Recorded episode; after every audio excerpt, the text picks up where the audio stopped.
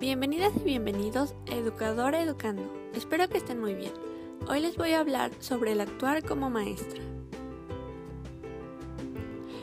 En la tercera jornada de prácticas en el Jardín de Niños realicé un proyecto navideño. Dentro de este proyecto hice algunas manualidades y tarjetas navideñas con los niños. Tenía varios diseños y adornos para las manualidades y tarjetas.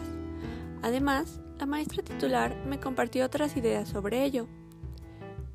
Días antes de hacer las manualidades, le comenté a la docente titular qué manualidad creía que era más conveniente. Ella me dijo que podía opinar y comentarme ideas, pero finalmente yo debía elegir lo que usaría y haría junto con los niños. Analicé que era cierto, aunque practiqué en el jardín de niños, como maestra debo tomar decisiones y realizar lo que crea conveniente para mi grupo. Además, que me debe agradar a mí, porque es la actividad que elaboré y estoy realizando. Decidí qué materiales usar, cómo adornarlos y cómo serían mis manualidades navideñas. Elegí lo que me gustó más y lo que creí les gustaría también a los niños.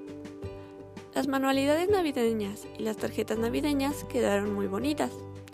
Los niños disfrutaron hacerlas y yo disfruté acompañarlos y ayudarlos con los detalles. En el regreso a la NMJN se abordaron varios temas sobre las vivencias en las prácticas. Uno de ellos fue acerca de hacer elecciones y mantener nuestras decisiones en la práctica en el jardín de niños.